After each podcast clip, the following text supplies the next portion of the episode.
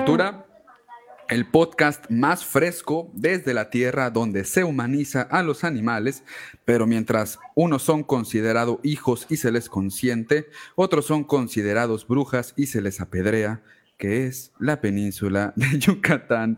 Mi nombre es Elías.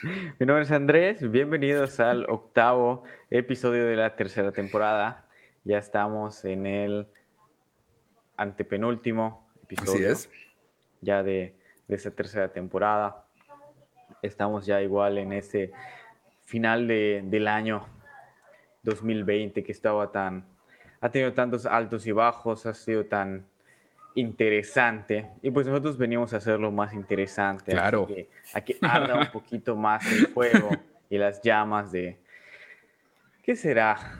De la inconformidad. ¿no? Claro. Que es el episodio de hoy donde vamos a hablar de la vida secreta de tus mascotas. Amor al condicionamiento para llenar el vacío. Amigo, o sea, el título incendiario. El episodio de hoy, incendiario. Y bueno, eh, um, desde aquí una, un agradecimiento a- al niño. Dice Alberto Ojeda, mándale saludos a Simbita. Saludos a Simba, ¿Quién es Simbita? el perro de Jason, bueno, el perro de, de Alberto. ¿Es, es- es- es ese perro en la foto? Exacto. No, no, no, no, no es él. Esa foto es muy violenta. Sí, claro. Entonces, eh, Dice, espero que cites a Hachiko. Hachiko se puede ir al... Eh, no, no vamos a citar a Hachiko, vamos a hablar en específico de esta película, de la vida secreta de tus mascotas. Y bueno, realmente, eh, como este podcast es incendiario, surge de, pues realmente, de, las explosiones que cualquiera de nosotros puede tener en redes sociales en algún momento. Y bueno, aquí el compañero Andrés estuvo, pues, compartiendo toda una serie de publicaciones que desataron ciertas eh, polémicas en, los comentarios, en, sus publicaciones, que tengan que ver justamente con, con la humanización de los animales, con la humanización de las mascotas. Y bueno, ahí el, niño, eh, un colega, bueno, no colega comunicólogo, pero pues sí, un, un comunicólogo, eh, pues tuvo a bien eh, proponer este como un tema para el episodio de hoy. Y bueno, platicando nos pareció pertinente, nos pareció interesante y justamente eh, um, esto se debió pues a, los comentarios que les digo que, que se desataron, al, al debate que se desató y que esperamos que hoy se pueda también desatar. Entonces, bueno, ¿qué te parece si introducimos la cuestión? ¿Te parece? Claro que sí. Recordamos que estamos abiertos al debate y sus comentarios son bien recibidos para que podamos discutir y pelear al respecto. Es parte de lo que nos gusta, ¿no? Que aviven la, las llamas de esto.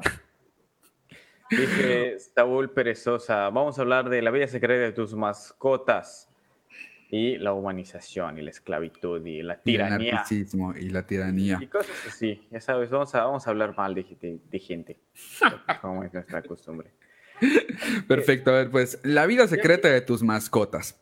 Una película animada en 3D producida por Illumination Entertainment en 2016 y dirigida por Chris Renault, que nos narra las aventuras que los animales domésticos pueden vivir una vez que la mirada vigilante de los dueños abandona el hogar. De igual manera, mm, interesante. Sí, de igual manera, conocemos una revolución liderada por un conejo, gestada desde lo más profundo de las alcantarillas, desde la cual el rencor a los seres humanos por el abandono animal se deja sentir con intensidad. ¿Qué será lo único capaz de sofocar esta lucha por la libertad? Amigo, la neta no puedo seguir así. La verdad, esta película está culera, es malísima y me parece una expresión del antropocentrismo. Cuestión que hoy en día creo yo eh, representa un problema brutal en la relación que como especie tenemos con todas las formas de vida. ¿Tú qué opinas? Eh, ¿Qué te pareció la, la vida secreta de tus mascotas? Empezando, como ya te había dicho fuera del aire, desde el hecho de que haya sido producida por Illumination Studios, yo ya tenía problemas con dicha película. Illumination Studios, para los que no estén tan informados, es la que se disparó a la fama y que le dio el dinero para producir más películas a partir de que hicieron mi villano favorito. y la creación de estos seres como los Minions que pegaron mucho, ¿no? También tienen la vida de tus mascotas, también ellos hicieron la nueva del Grinch y creo que hay otra película más por allá.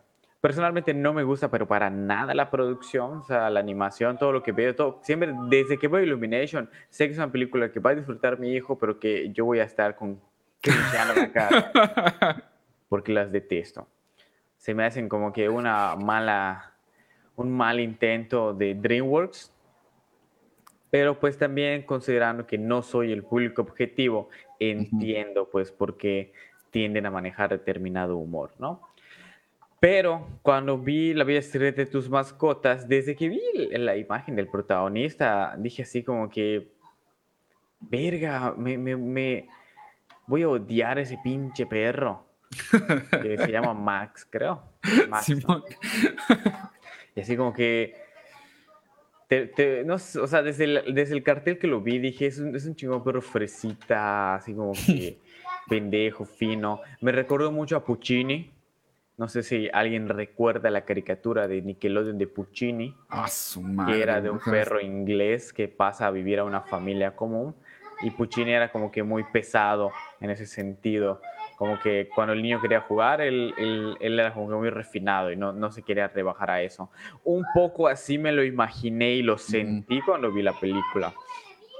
Me cansé mucho viéndola, digo, la parte como que bonita tal vez, donde, donde te quieren tocar esa, esa, fibra sensible con la historia trágica estilo Pixar, pero que no les salió. Ah, Fue así que, que les salga. Ah, no, no, había muchas cosas que los personajes, la, la, construcción de los personajes, se me hizo muy superficial, ¿no?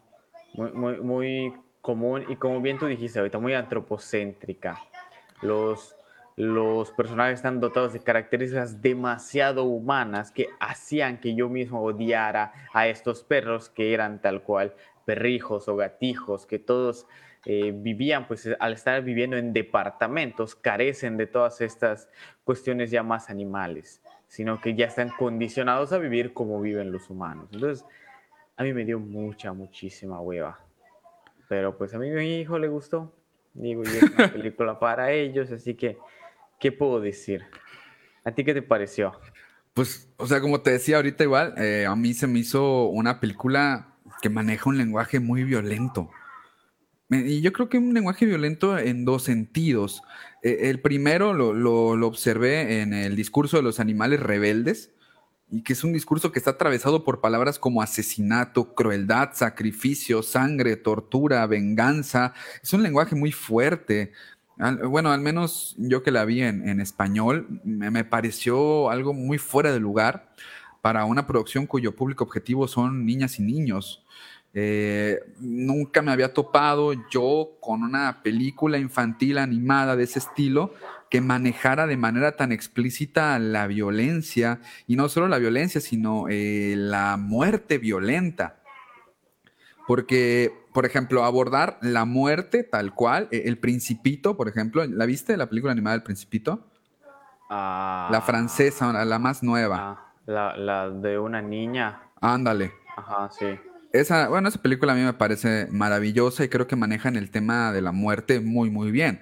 Sin embargo, aquí, o sea, el lenguaje que rodeaba la muerte era muy violento y, y, no como una crítica, sino más bien como chiste y se tomaba muy a la ligera, muy, muy normalizado. Recuerdo que me saqué de pedo cuando estaban explicando los dos perros, el Duque y el Max, cómo habían matado a sus dueños y les exigían detalles y detalles y les luego se sacaron la licuadora y ah, no sé, güey, fue me dio mucho cringe, güey, o sea, sí sí me está sí me estaba afectando bastante. Y, y, por otro lado, otra cosa que me parecía también ahí muy violenta, que es lo que vamos a estar platicando, es la aceptación voluntaria por parte de los animales, por los personajes animales, a ser un objeto de posesión a, la entrega total, a tener un dueño y remarcar una y otra vez lo, lo afortunados que son por pertenecer a alguien.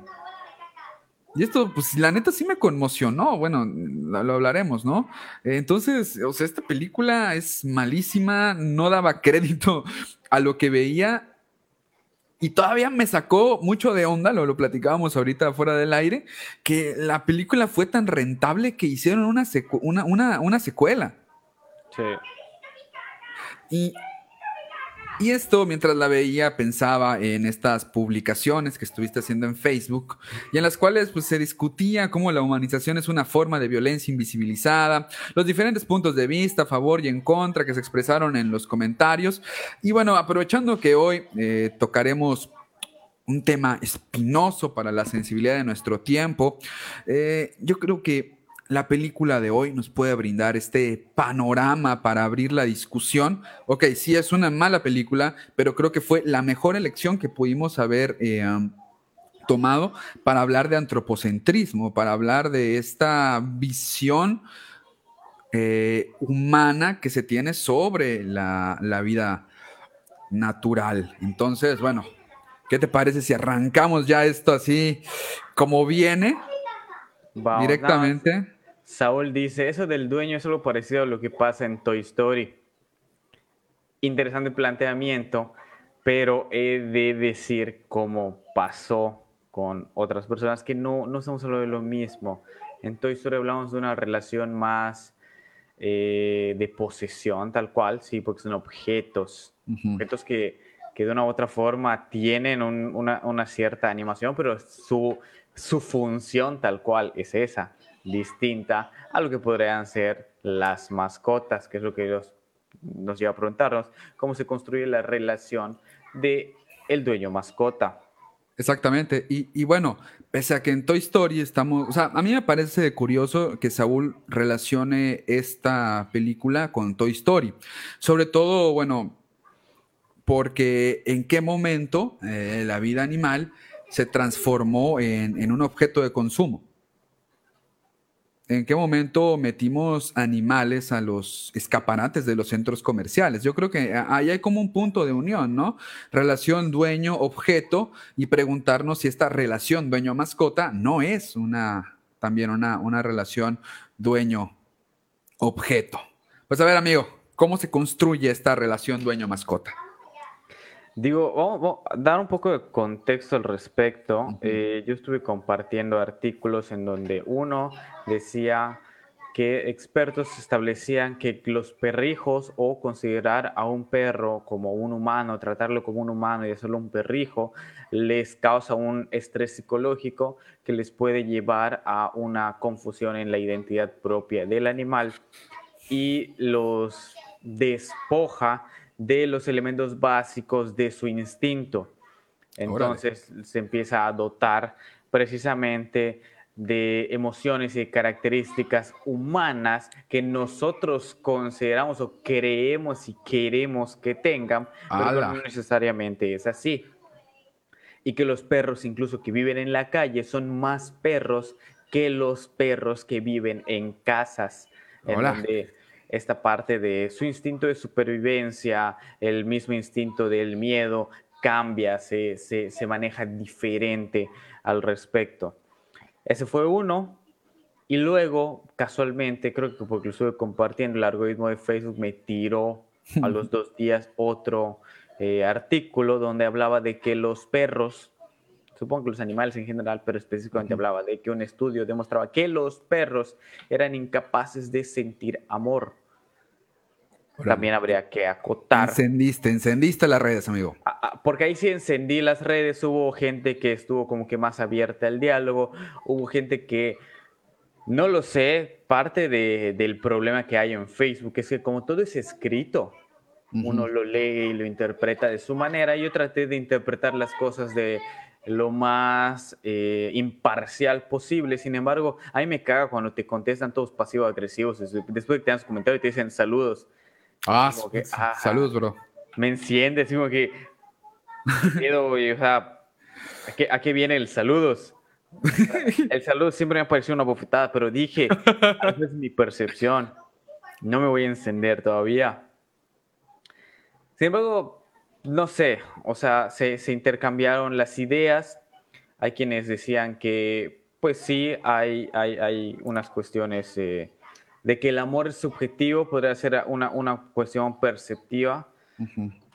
el estudio especificaba que el amor como tal es un sentimiento muy complejo y pues esta, uno de los comentarios era de que pues al fin de cuentas son reacciones químicas en el cerebro y que esas reacciones de una u otra forma pues son las que las mismas que nosotros interpretamos o simulamos como cuando vemos a nuestros hijos no hay una reacción química que nos denota que entonces nos sentimos amor. Eh, yo, yo diría que no tal cual. Digo, las reacciones químicas en el cerebro van hacia sentimientos y reacciones que pueden ser como felicidad, como tristeza, como enojo, como miedo, que es precisamente lo que refería el estudio, que eso es lo que sienten los animales. Pero un concepto tan complejo y un sentimiento tan complejo como el amor, eso es diferente. Porque una cosa es que yo reaccione ante algo que hace mi hijo, ya sea que me haga feliz o que me enoje o que me dé miedo, pero eso no tiene nada que ver con el concepto de amor que yo siento hacia él, porque yo puedo estar enojado con él, pero eso no quita que yo no lo ame en ese momento. O sea, ahí es donde sentí que era un poco diferente.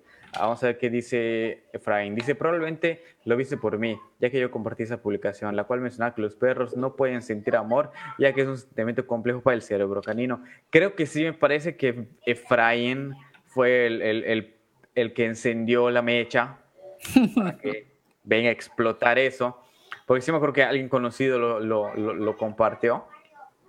Pero es eso, ¿no? O sea, a partir de, de, ahí, pues se da esta, pues como que estos diálogos, esas interpretaciones. Y yo diría, la relación dueño-mascotas. Yo tengo perros. Claro. de, desde chico tenía perros. Ya cuando me casé y tuve mi hijo, yo tal cual no quería tener perros, pero me vinieron a regalar un perro, un perro muy bonito, que es un Cholo Squinkle. Y dije así como que, ¿quién te viene a regalar un Cholo Squinkle, no? ¿Cuándo voy a tener otra oportunidad así? Y mi hijo lo vio, se encariñó y dije, bueno, está bien, lo voy a conservar. Y ya luego, pues, estuve con eso, ¿no? Pero yo siempre he dicho que tener perros, tener mascotas, gatos, lo que tú quieras, es un tipo de violencia hacia los animales. Porque a fin de cuentas, como dice el estudio, eh, los estamos de una u otra forma haciendo codependientes ellos ya no pueden salir a la calle y encontrar su comida. Que claro, aquí en la ciudad, por ejemplo, no es un lugar tampoco propicio, pero de una u otra forma no existe esa cuestión, ¿no? Es lo mismo que pasa con el zoológico, por ejemplo. Los animales pierden sus instintos. Incluso los animales nacidos en cautiverio no los puedes liberar porque los estás violentando todavía más. Si los quieres liberar, tienes que liberar una reserva específica destinada para este tipo de animales para que se puedan adaptar. Porque después de todo un periodo de dependencia, que les den su comida, de que pierdan sus instintos, de que les generas una obesidad, luego ellos no se pueden enfrentar al mundo. ¿Qué es lo que pasa? ¿Qué es lo que decía con la foto que tiene Alberto Ojeda, donde hay un perro que está muy obeso? de una u otra forma, en la, en la naturaleza, en un ambiente natural propicio, el perro no llegaría a ese peso. Porque tiene actividad física y no tiene tanta comida, no tiene tanta glotonería para llegar a esas situaciones. Y hay gente que se dedica a eso, a engordar a los animales para que se vean chistosos o bonitos. O las alteraciones genéticas que se han hecho alrededor de toda la historia. Realmente la relación dueño-mascota yo la veo como que muy violenta y lo podemos ver en la película por ejemplo, Max está condicionado al 100% a vivir en el departamento de su, dueña. Porque algo que decía el estudio también es que los animales no, no sienten amor, pero sienten un agradecimiento hacia ti, porque saben que de una u otra forma ah, tú eres el que les da de comer y que reciben algo de ti. Y es cierto, ¿no? Funciona también como con las manadas, donde el líder de la manada les entrega algo, pero no significa que sientan un amor hacia este líder, sino un agradecimiento en caso de que estén enfermos y no puedan cazar. Pero, por ejemplo, Max siente este agradecimiento hacia su dueña y su manera de retribuirlo es no destruyendo la casa, no haciendo un desmadre, que es cuando llega Duque, que para joderlo, él empieza a tirar las cosas a propósito porque sabe que su dueña sabe que él no podría hacer eso a un nivel consciente, claro. a propósito o por accidente, sino que la única probabilidad sería que Duque lo estuviera haciendo. Dice Saúl, entonces si tengo un perro, ¿lo dejo ir? No, no lo puedes dejar ir, porque ya lo despojaste de sus instintos. Depende de cuánto tiempo hayas tenido a ese perro, porque si nació contigo y estuvo en cautiverio, dejarlo ir implica matarlo. Claro. Algo que quiero dejar muy claro, cuando yo les digo que tener mascotas es violento, no lo digo para que no lo hagan o lo dejen de hacer, lo digo para que estén conscientes de eso. Claro, o sea, yo creo que esto, este, esto que avientas tiene que ser como una forma en la que ahora nosotros tenemos que repensar nuestra relación con la vida animal, o sea, con los animales. Incluso, sí, o sea, superando esta dicotomía entre eh, razón y animalidad. O sea, esto nos está llevando a, superar estas cuestiones de... Eh, humanización, animalización. O sea, yo creo que esta reflexión iba un poco eh, en, torno a esta cuestión. No se trata de si tener un perro, dejarlo ir. Se trata, número uno, entender por qué hablamos de tener un perro, es decir, por qué hablamos de poseer una vida. Y segundo, por qué, eh, eh, cuál, es, cuál es nuestra relación con esta posesión. O sea, no, no es simplemente hablar de, liberar, sino reflexionar sobre nuestra relación con la vida con la vida. Y, justamente, eh, ya que abordamos este tema de, la relación con la vida, um, trataba de, de, pensar un poco eh, o reflexionar a qué se debe esta o cómo se ha construido esta relación. Y creo que tiene que ver con un posicionamiento del ser humano ante el mundo, sobre todo un posicionamiento intelectual, es decir, creo que hace más, o sea, creo que estas ideas corresponden a, un sistema de pensamiento específico. Eh, leyendo un poquito, eh, se relaciona entonces o, hay una, una, una, tendencia en la academia a relacionar este, esta, esta dinámica con el humanismo con esta corriente de pensamiento que surge en Europa en el siglo XIV y siglo XV. Eh, y entonces, en lo que, bueno, este humanismo que Harari llama eh, un nuevo credo y revolucionario, eh, pues va a echar raíces profundas en nuestras formas de ver y entender el mundo en las sociedades occidentales. Y, y lo interesante del humanismo entonces es que la humanidad torna en objeto de veneración y se espera que desempeñe el papel que Dios desempeñaba en las sociedades medievales. Y de esta manera, eh, continuar, Ari, somos el origen último del sentido y nuestro libre albedrío es la mayor autoridad de todas. Entonces se instala aquí un pensamiento antropocentrista que nos dispone en el centro de todo, que ubica a la humanidad como centro, como centro de todas las cosas y el mundo entonces se concibe como una propiedad dispuesta para nosotros. E incluso en el libro del Génesis se lee eh, lo siguiente, y los bendijo Dios, y díjoles Dios, fructificad, multiplicad, y henchid la tierra y sojuzgadla, y señorar los peces del mar, y las aves en los cielos, y en todas las bestias que se mueven sobre la tierra.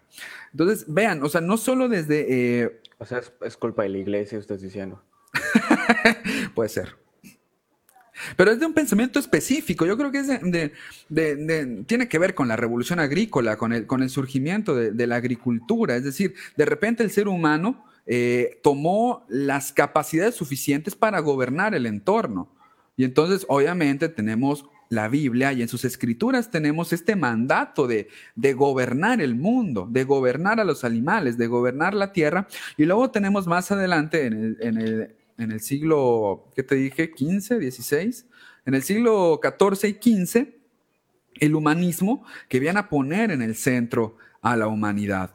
Y, eh, leyendo un, libro muy bonito que te pasé, ahorita les digo el nombre, encontré una cita eh, interesante de, de Mónica Cragnolini que dice, ser hombre, ser humano, ha significado ser dueño, señor y propietario de todo lo demás de lo no humano, incluso de lo no humano, pero también de otros, de otros humanos. Tener mascota, creo entonces, es una representación de esta relación antropocentrista de dominio en la cual la vida animal y vegetal nos pertenece, ya sea por un designio divino o por la posesión de una superioridad racional. Hablábamos de estas dicotomías antes, de racional, racionalidad, irracionalidad, animalidad, humanización.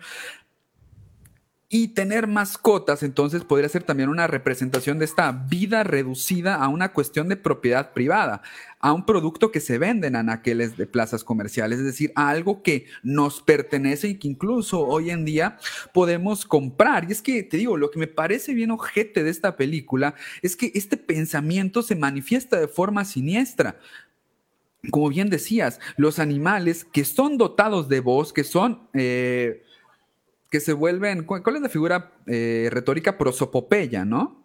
Mm. Cuando, toma algo, características humanas, bueno, se vuelven antropomórficos estos animales y son dotados de una voz y expresan una y otra vez su agradecimiento con el dueño siendo este su salvador y casi casi una figura divina que se espera con ansia y a la que no hay que decepcionar y siempre satisfacer. Eh, y a mí es lo que me llamó la, atención también de esta porquería de filme, es que la domesticación funciona como un acercamiento de lo animal a lo humano. Y es una mejora, un update. Y, por ejemplo, me llama la atención porque eh, en varios diálogos las mascotas le dicen a otros animales a manera de insulto, eres un animal. Mm y resalta esta dicotomía entre civilización y barbarie que ha legitimado las conquistas sobre otros pueblos o sobre la tierra. Entonces, el animal domesticado, e, el animal de casa, eh, forma parte de la civilización, ha dejado atrás la barbarie, el salvajismo y se le ha humanizado. Y entonces desde el pensamiento antropocentrista lo hemos salvado. Y como lo hemos salvado, sobre él ejercemos este poder que culmina en disciplina y obediencia. Porque esto, esta cuestión de la obediencia también es, algo que está muy presente en la película, como bien decías, en Max, en Duque, el, obedecer, el dueño que cuando sale de la casa le dice a su perro, el que es blanco, todo elegante, ¿no? Pórtate bien, o sea, me lo debes, te he domesticado y, mucho del discurso del conejo tiene que ver con este estar en contra de la domesticación, con este estar en contra de la aniquilación de todos los instintos y que bueno, este discurso es el que va a ser reprimido dentro, dentro de la película. Aquí dice de Saúl algo muy interesante, ¿podrías poner lo que tiene que ver con esto que estamos platicando? Sí, a ver, Taka hablaba de que además de agradecimiento también es lealtad, un poco lo que acabas de mencionar con esto de pórtate bien, de ser buena persona, no sé qué. Efraín nos deja el link para los que quieran entrar a ver el artículo y encenderse todavía más y pelearse. Adelante, ahí están todos los datos. Dice Saúl, entonces si tengo una planta igual es un ser vivo, sería una relación violenta. Es que vuelvo a lo mismo, se vuelve violenta cuando uno habla de tener y de poseer la vida que tiene, o sea, guarda relación con todo este, esta, este pensamiento humanista que nos puso en el centro de todo y que significa al humano como aquel que tiene, como aquel al que le pertenece, el que es señor y propietario de todo lo demás. Entonces, es lo que estamos repensando. Una cosa tal vez es convivir con una planta y otra cosa tal vez sea tener una planta. No sé qué opinas, Andrés. Pues es, es como decíamos, de hecho, incluso en Los Simpsons hay un capítulo donde Homero se vuelve hippie y Lisa le dice que baje sus pies de la mesa porque les están contaminando su papa. Y Homero le dice, tú no puedes poseer una papa, una papa es un ser viviente. ¿Qué es lo que decíamos? No, o sea, incluso el, el mismo concepto de la propiedad privada al momento de obtener ese tipo de cosas. Eh, si, si tuviera que hacer referencia a las plantas, por ejemplo, eh, eh, hubo uno, un, me acuerdo que me contaba mucho un, un colega maestro en, en, una secundaria hace mucho, que ahí por la García Jiménez había una casa que tenía un árbol con fruta, no creo que fruta, creo que mango, papaya, algo así, que tenía fruta y de repente la gente pasaba y pues obviamente el, pedazo que sale de su reja donde pueden acceder y había fruta, la gente lo agarraba. Y entonces a esta persona no le gustaba eso. No le gustaba que agarraran frutas de su árbol, porque era su árbol. ¿Entiendes?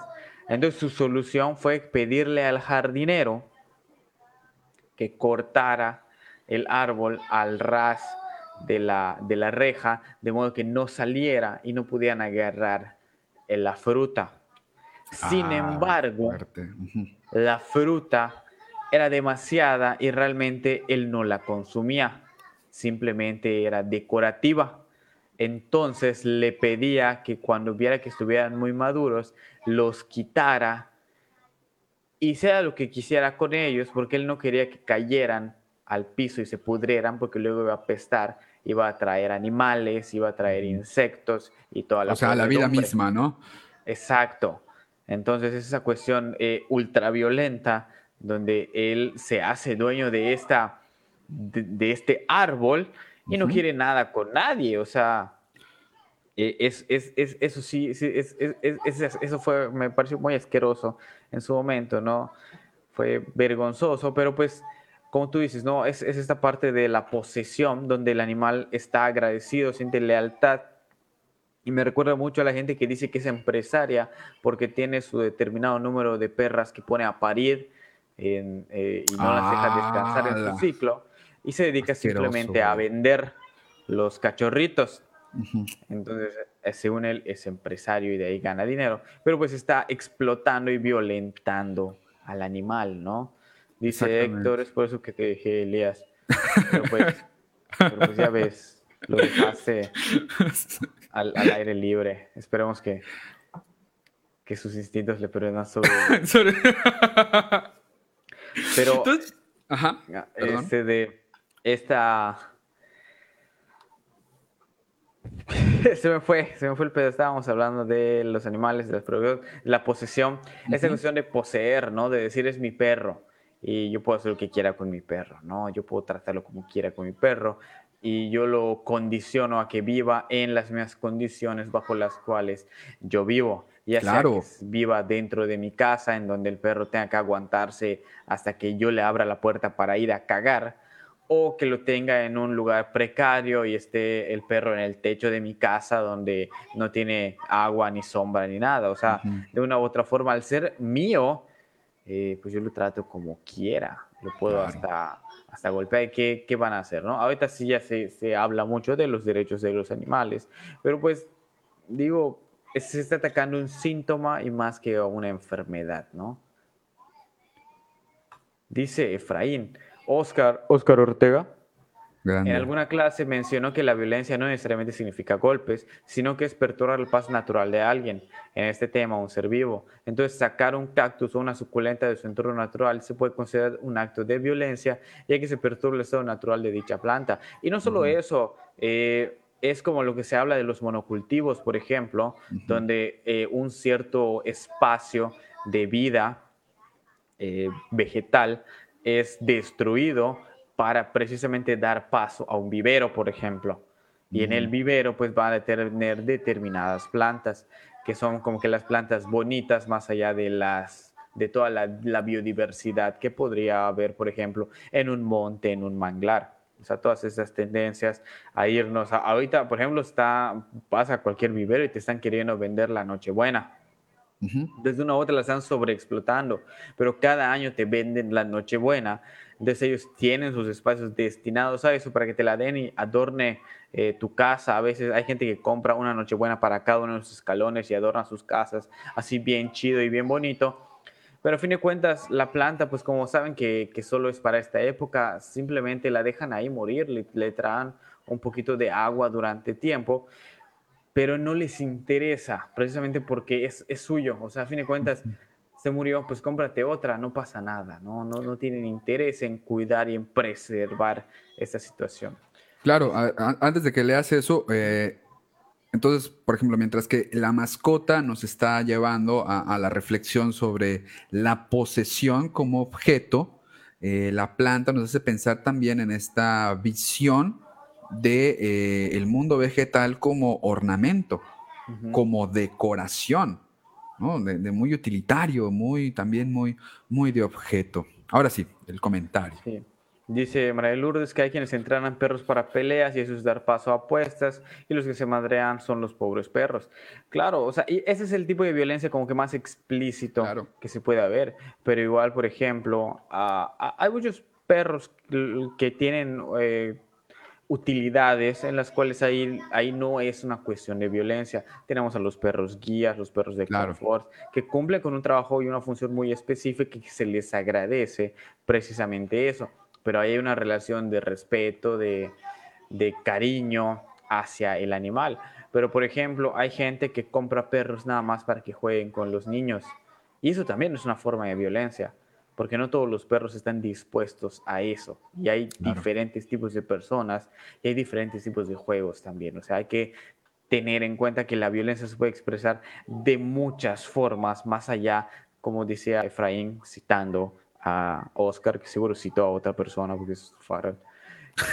la violencia no tiene nada que ver, no, no, no es solamente la parte física, no solo la parte de los golpes, sino incluso tenerlo encerrado, porque yo lo puedo tener aquí, puedo tener, no sé, eh, lo puedo tener entre almohadas, le puede tener su comida junto a él en cualquier momento, eh, con su agua y lo que quieran, pero de una u otra forma le estoy ejerciendo otro tipo de violencia, porque lo estoy despojando de su identidad para convertirlo en lo que yo quiero que sea, porque es mío. Entonces, es mío y yo lo trato como lo que podemos hablar ahorita, que son los perrijos. Es mi perrijo. Entonces, yo lo trato tal cual como si tratara a mi hijo. Claro. Antes de, pasar ya a, la siguiente pregunta, eh, en que estaba investigando toda esta cuestión del humanismo, de cómo ha impactado en el antropocentrismo, me encontré un libro, que ahí te lo rolé también, que se llama Biopoéticas para las biopolíticas. Eh, el pensamiento literario latinoamericano ante la cuestión animal. Librazo, lo estoy hojeando y está 100% recomendado. Y justamente ahí me encontré con que actualmente existe una corriente de pensamiento que se llama posthumanismo la cual está cuestionando todos los saberes y discursos humanistas. Y, aquí Julieta Yellin, que es la autora de este libro, dice, si el hombre, el humano, no es ya la única criatura a glorificar y proteger, si después de siglos de ensayos y errores es posible concluir que el humanismo fue, como mínimo, una forma de justificar la indiferencia y la crueldad hacia todo lo que vive, incluyendo evidentemente a todos aquellos seres humanos excluidos de esa categoría por no ajustarse a los patrones fijados por el pensamiento hegemónico, entonces es necesario revisar desde el principio nuestra forma de pensar y de pensarnos. A mí me pareció una cita maravillosa que creo que enmarca muy bien la discusión que estamos teniendo hoy sobre repensar nuestra relación con la naturaleza y hacernos parte de ella. Es que yo creo que eso es importante, superar esta dicotomía donde el ser humano está fuera de ella y se enfrenta a ella. Somos parte de ella. Entonces, bueno, esto podemos profundizarlo todavía más, ¿no? Pero bueno, ahí hay una cuestión interesantísima y es que, bueno, esto va modificando el discurso y podemos hoy en día hablar de pasar de compra de animales a la adopción. Y esto abre justamente eh, otro rumbo para esta gran discusión que es justamente la pregunta a la que damos ahorita. Además, antes de empezar, dice Taca, cuando fui con mi madre a su terreno, uno de las familias que vivían ahí nos mencionaba que un perro sin dueño había matado a todas sus gallinas, 14, y solo las dejó ahí, no las comió. Interesante. Pero luego apareció una perra, igual sin dueño, se quedó ahí con esa familia y ella no atacaba a las gallinas, comenzó a proteger y en pro la familia le da alimento. Y llega el punto de mencionar que se quedó y trabaja. Ahí podemos ver una relación un poco más estable, ¿no? Porque no, no corresponde a una dominación tal cual, sino ya tiene que ver con la parte de este ecosistema que se va creando en función de apoyarnos. ahí está la gran diferencia, donde si bien sí se puede decir, el, si podríamos utilizar un poco el término mascota, pero tal cual la relación no es tan violenta ya que permite al perro identificar su identidad y su función dentro del nicho en donde está ubicado y no está obligado tal cual a eso. No estoy diciendo tampoco que no puedas tú como terrateniente conseguir un perro y que lo entrenes para que te apoye, pero porque le estás proveyendo de un motivo, de una función y de una identidad. No lo estás humanizando, sino estás usando sus capacidades y características como animal, como instinto, para que las pueda explotar y tú recibas algo a cambio al mismo tiempo que él o ella, el perro, recibe algo a cambio. O sea, esa es una relación sana y estable en donde la violencia no está presente. es, una... es una frontera así muy delgada, ¿eh? Claro. Muy, muy delgada. Sí, estoy, estoy de acuerdo.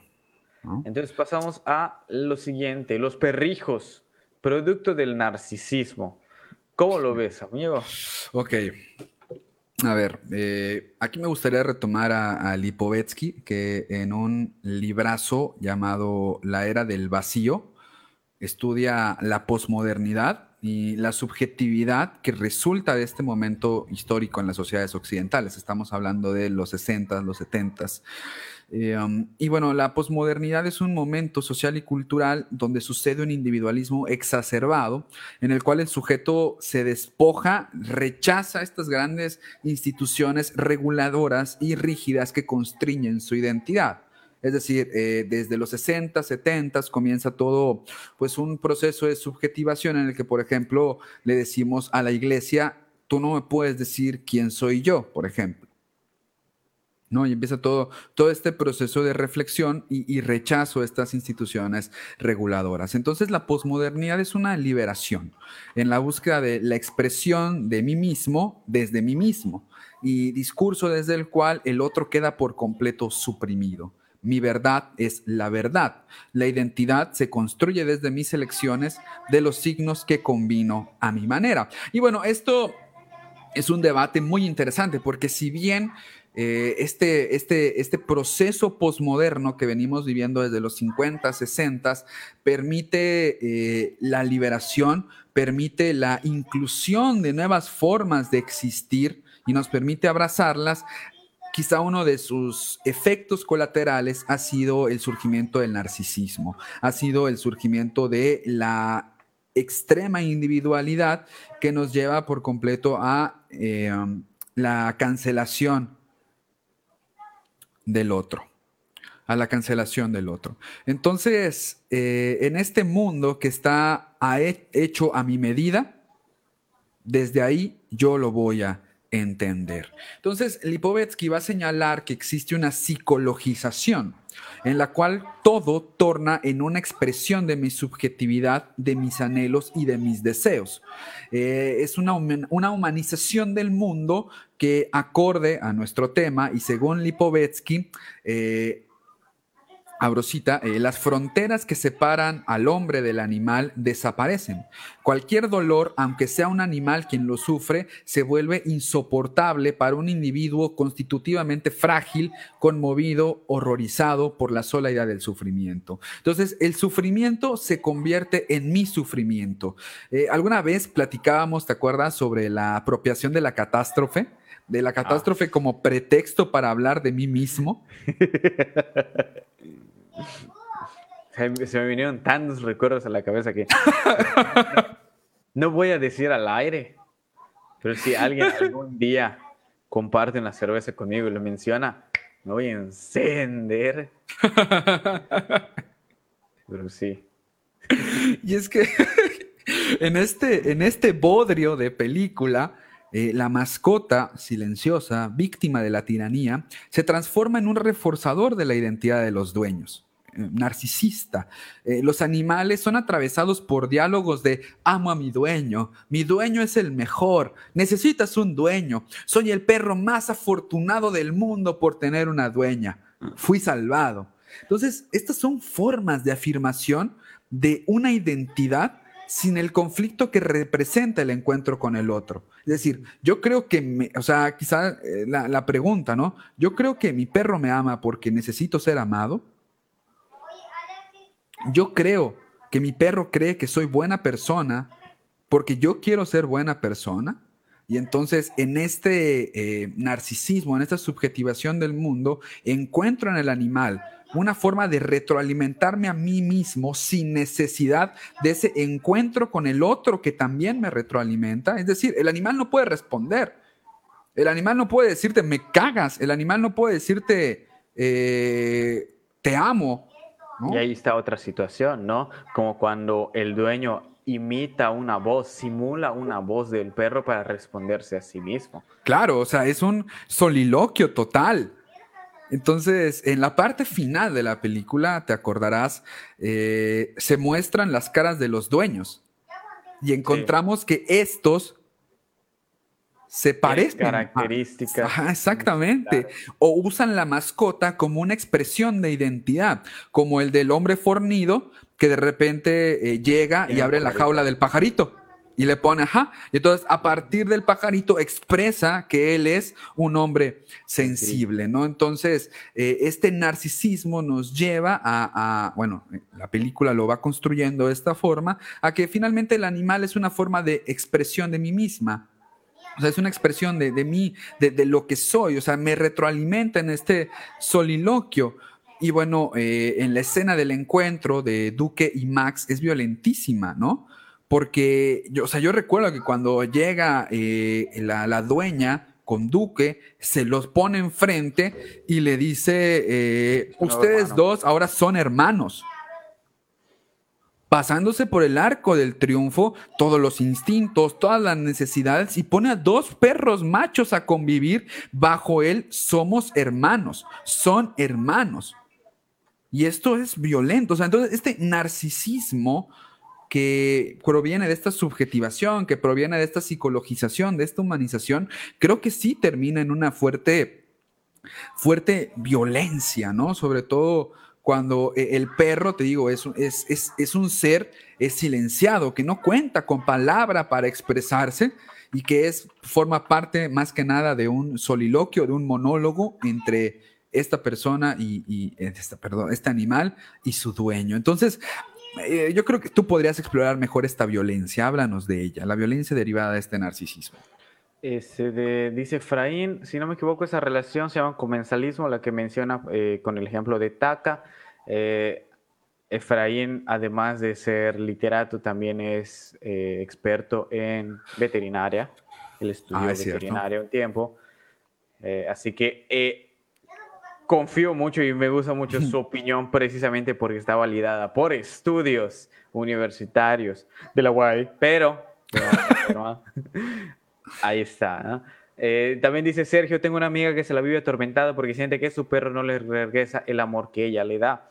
Porque también es, otra, cuestión, ¿no? Que no todos los animales eh, tienen las mismas actitudes. Hay, hay quienes presentan mayor resistencia y es más difícil convertirlos en tus perrijos porque no les gusta. O el Porque no saben que lo son, güey. O sea... Claro, por supuesto. Y, es lo que, lo que se da, ¿no? Se da más con el perro que con el gato, que dicen que el gato tiende a ser como que más independiente, un poco más alejado, eh, menos domesticado tal vez, ¿no? Porque pues la banda que tenga gatos podría decirnos cómo el gato de repente tiende a ser mamón, ¿no? Pero sí hay gente que se estresa mucho precisamente por la actitud del perro. Eh, de resistencia ante el amor o que no se dejan mimar y que uno los obliga, o sea, al tener obligarlo y seguir atormentándolo y empalagándolo, obviamente lo sigues violentando y eso es terrible. Dice Taka, en nuestro caso mis tres perros también tienen tareas, como uno se vive en Cancún tan seguro, ellos son protectores por ver quiénes llegan y saber qué pasa. Y luego también cazan ratones porque su raza es de caza, son sus instintos creo que un intento de no obligar a dejar lo que son. Claro que ellos también aprenden otras cosas por su vida privilegiada de tener a alguien que los alimente, como una de ellas que por sus ganas exige que la dejemos descansar en nuestro regazo por mí. ¡Ay, ya no puedo ver lo demás! Ya no puedo ver lo demás, ¿lo puedes ver tú? No, me sale igual así, completa el comentario. A ver, lo voy a buscar en, en la página. Es un poquito más fácil. Dice, por mi parte siento que es más un exigir a pedir por necesidad, porque no sé si es por persona del perro, pero ese es otro análisis. Digo, tal cual no, se, no, no, no estamos eh, juzgando qué tan violentos o no violentos somos. Sin embargo, eh, se siente una reacción más sana a exigirles a los perros que actúen de una manera que no son. ¿no? Claro. Que, que, que, quédate quieto para tu foto con tu pastel de cumpleaños. O sea, así como que, no mames. o sea, al, el perro ni sabe qué pedo. al perro le viene valiendo verga la, el, el, el, sistema de traslación de la tierra. O sea, la verga, ya sabes. Pero bueno, cada quien lo maneja. Y sí, o sea, hay, hay perros que son, ¿cómo decirlo? Que sí te exigen determinadas cosas en función de lo que les tienes que dar. Y pues está chido, ¿no? Lo importante es saber que, tener conciencia de la violencia que podemos estar ejerciendo para reducirla al mínimo, ¿no? Realmente esto del perrijo, esto del narcisismo, es lo que les pega mucho al momento de construirse a sí mismos. Vamos a ver qué dice Efraín. Dice, claro, no toma en cuenta los niveles jerárquicos de una jauría. Viene a imponerles un nivel de igualdad, violentando nuevamente sus instintos naturales, que es algo que quería tocar ahorita. Dice Sergio, me da miedo esa gente que ve a sus perros como extensiones de sí mismos o de sus personalidades y que hasta se visten similares y que los usan como accesorios cuando van a las fiestas y lo ponen en su bolsita.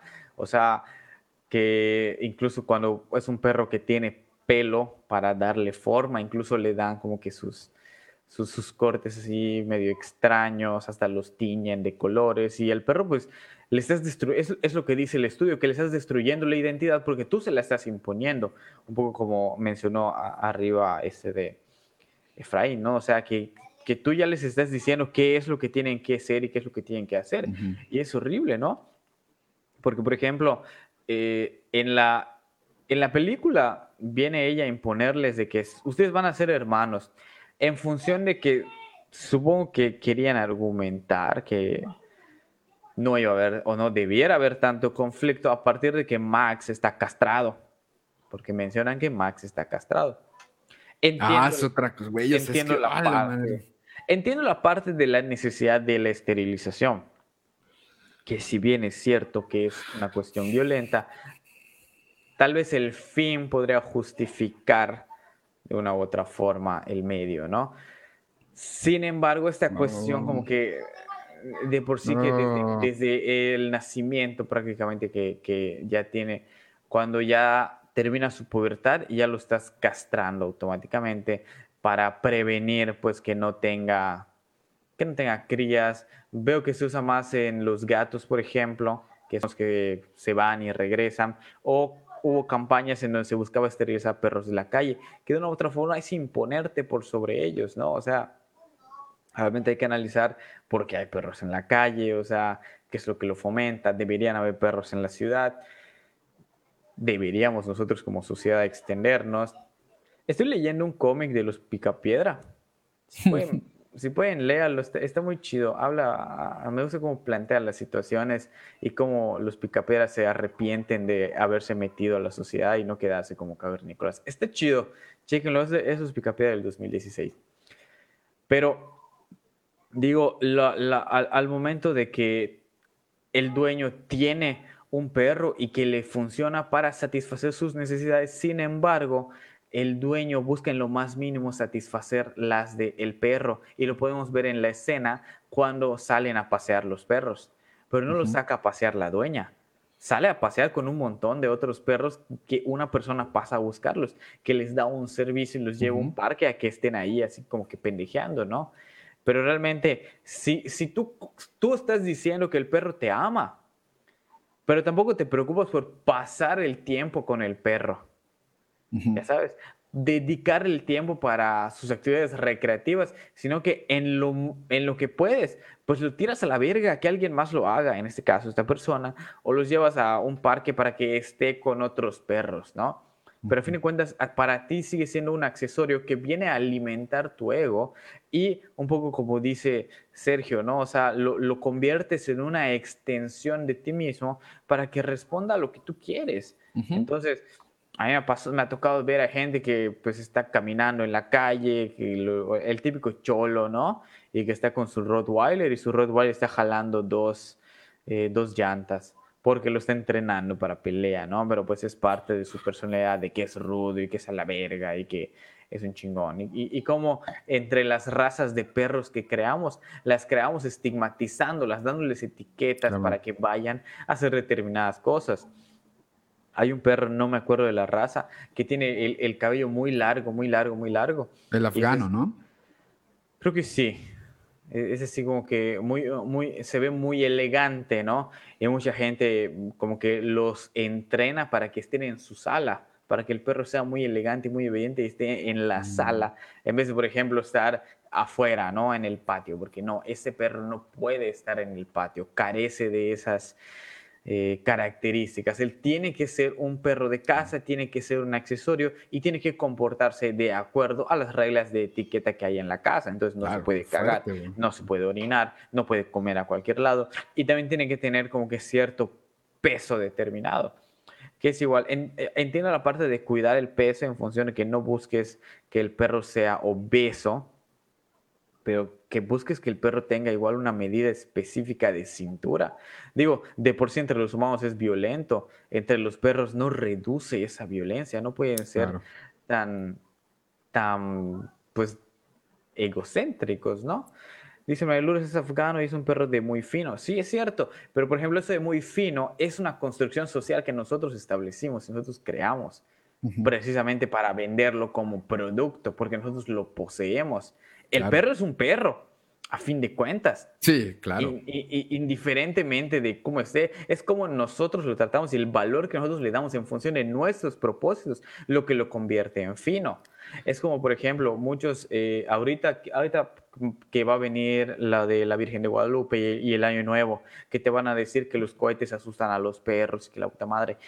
Estoy de acuerdo en que asusten a los perros, estoy completamente de acuerdo, pero también en función de qué los asustan. Digo, yo he tenido perros toda la vida, yo jamás les había metido a la casa durante el año nuevo, ni los había envuelto para que se sientan abrazados, ni que se escondan. O sea, a fin de cuentas, Nunca había tenido ese conflicto y a mí nunca se me ha muerto un perro y tampoco he sabido de gente que se le mueran perros por los cohetes. He escuchado las historias que cuentan, las leyendas urbanas, pero a mí no me ha tocado. Claro, no por eso no voy a ser empático, pero de una u otra forma, o sea, a, cuenta de que mi papá es veterinario, por ejemplo, entonces a mí, a nosotros nos enseñó a tratar a los animales como lo que son, como animales no en una situación tal cual violenta, pero pues eh, él, tal cual...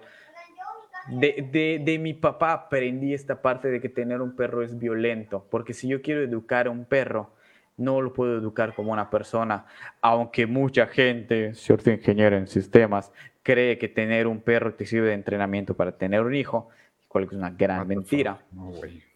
Pero este de, tú no puedes educar a un perro, tú condicionas a un perro. Educar requiere otras cosas, que hay perros, que ya hablamos de los que son ayudas, los lazarillos y todo. Pero, por ejemplo, eh, uno de mis primos, cuando su perro se orinaba, después de que se orinaba, agarraba al perro y lo untaba en su orina. El perro no está entendiendo nada realmente. claro. O sea, solo lo está violentando lo pendejo, porque mi primo es un pendejo. Pero, por ejemplo, otra situación es que el perro esté a punto de orinar y tú lo asustes y le digas que no. Y entonces ya no lo hace. ¿Sí? Lo estás violentando, claro, lo estás violentando, pero ya le estás demostrando, ya, ya tiene una función práctica. Ahí es a donde voy. Los perros, los animales, no, se los, no, no los educan tal cual, sino como que los condicionan a partir de ciertos elementos de violencia. A ver, dice Sergio, es innegable que históricamente existe una relación histórica con los perros, pero siempre fue una relación de cooperación, no de subordinación, como es lo que estamos haciendo mucho con los perrijos. Dice María yo sí, I'm chau chau de mi hermana, murió de un infarto por estrés al momento de escuchar el tronido de los voladores. Puede ser, y, eso es lo que vamos, ¿no? O sea, en función de ahorita ya se escucha más, claro, con las redes tenemos más acercamiento. Pero, por ejemplo, yo he escuchado mucha gente que utiliza el se murió en, por los cohetes, pero como una verdad a, medias, ¿no? me pasó con cierta persona que no voy a mencionar su nombre, aunque no está acá y nunca nos ve, pero no se sabe. que le dejaron encargado un perro y se le escapó y lo atropellaron. Y como estaba en esas fechas, se colgó de estas fechas para decir que fueron los cohetes los que le dieron infarto y se murió. No, no, no sé, no, no, no termino de comprender esa parte, porque yo lo veo más como estos condicionamientos de los perros, que yo le enseño a que esté en casa, a que esté todo tranquilo, que esté todo en silencio, y que de repente como que cualquier cosita se asusten, ¿no? Es como los niños, digo, los niños cuando son pequeños y escuchan truenos pueden asustarse, pero pues de una u otra forma luego los comprenden, aprenden y no tienen tanto miedo.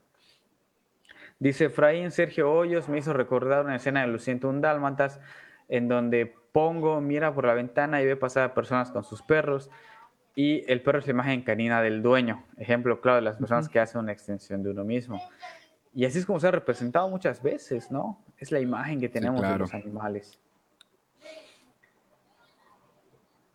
Y bueno, para continuar vamos a la última pregunta, que ya nos pasamos mucho del tiempo. Ya nos pasamos de tiempo. Yo creo que podemos utilizar esta pregunta como conclusión, ¿te late? Va. Domesticar la revolución, amigo.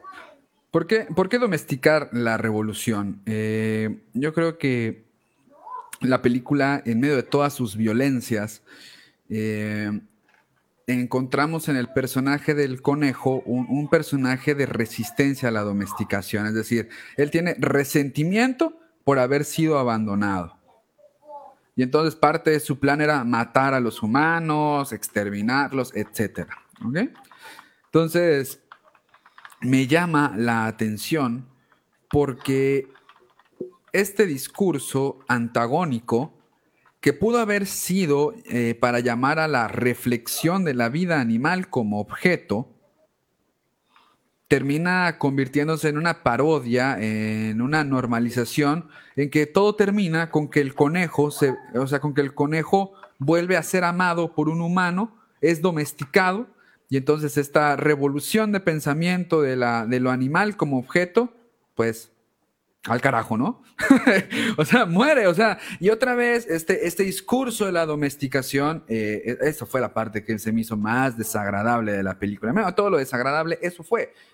Es decir, eh, ¿Cómo le ponemos la cerecita del pastel a esta fiesta del antropocentrismo? Claro, domestica la revolución animal, domestica eh, la única parte que había de reflexión sobre el animal como objeto de consumo que es abandonado y desechado, que vivía en el fondo de las alcantarillas. ¿Cuál es la solución a esto? Volverlos a domesticar. Entonces, bueno, esto se me hizo asqueroso, se me hizo desagradable y, y justamente eh, me gustaría concluir eh, pensando, retomando todas estas ideas. Creo eh, el podcast de hoy bastante rico en el diálogo, en lo, en lo que hemos platicado.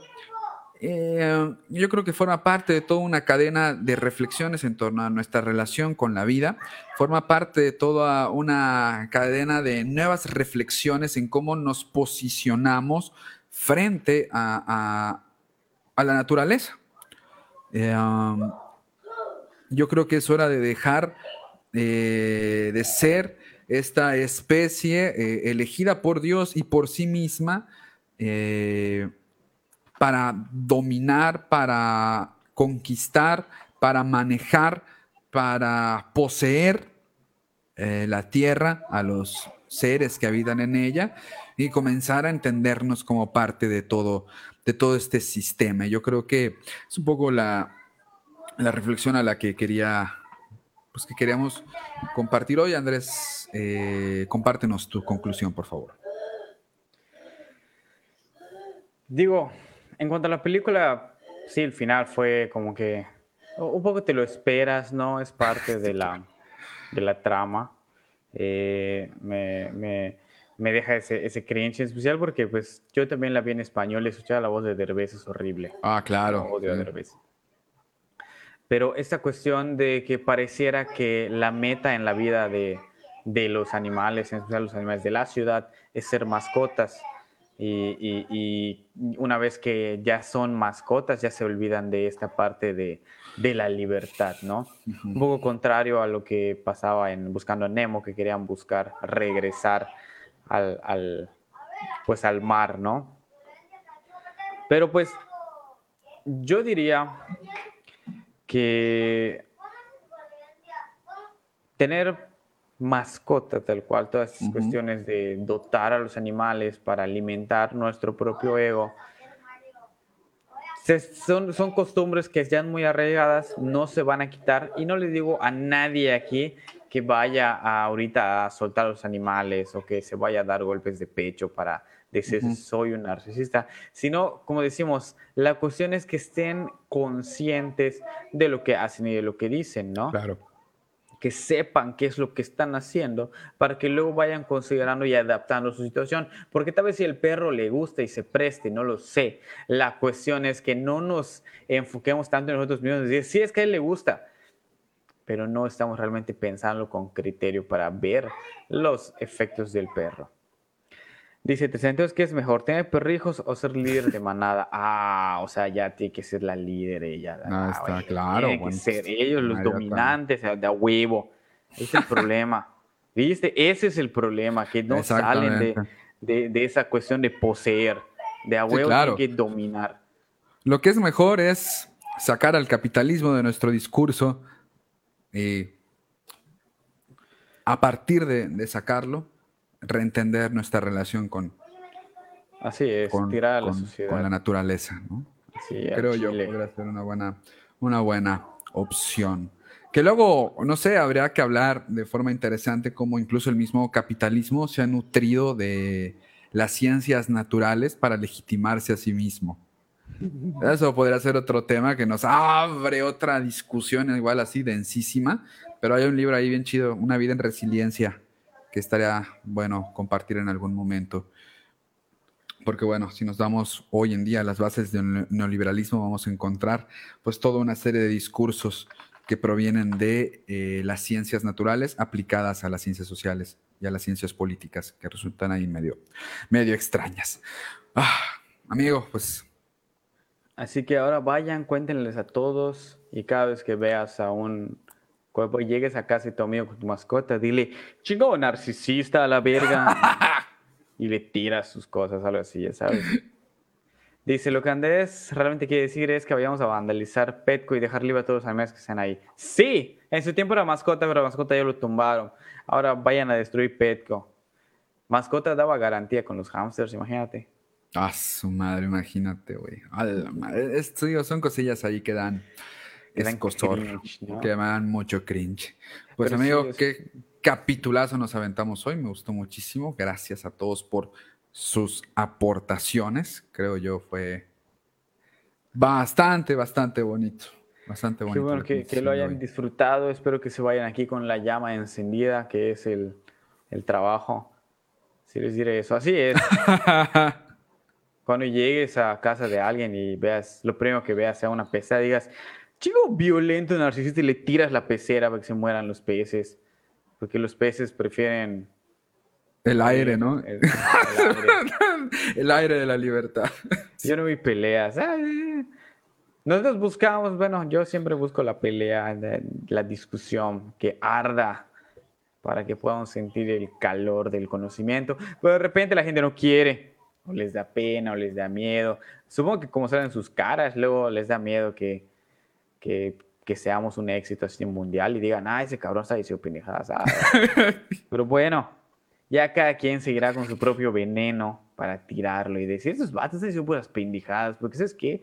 A la verga, seguro porque eh, a sus perros no los aman, pero a mí mi perro sí me ama, ¿verdad, perrito? sí, te dice, sí.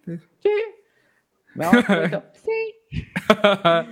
Buen tema, felicidades, buenas noches, muchas gracias. Gracias a todos por estar aquí seguimos en, transición. Ya nos quedan solo dos capítulos para acabar la temporada. No sabemos de qué vayan a hacer. Siempre nos sacamos algo de la manga. Ya saben, si encuentran un artículo incendiario, lo pongan y nosotros. Le damos. Total, ni nos, pagan por hacer esto, así que. ¿Qué más? Así es esto. Pues un abrazo consensuado a todos y todas. Gracias por estar aquí. Nos vemos. Vamos. Y adiós.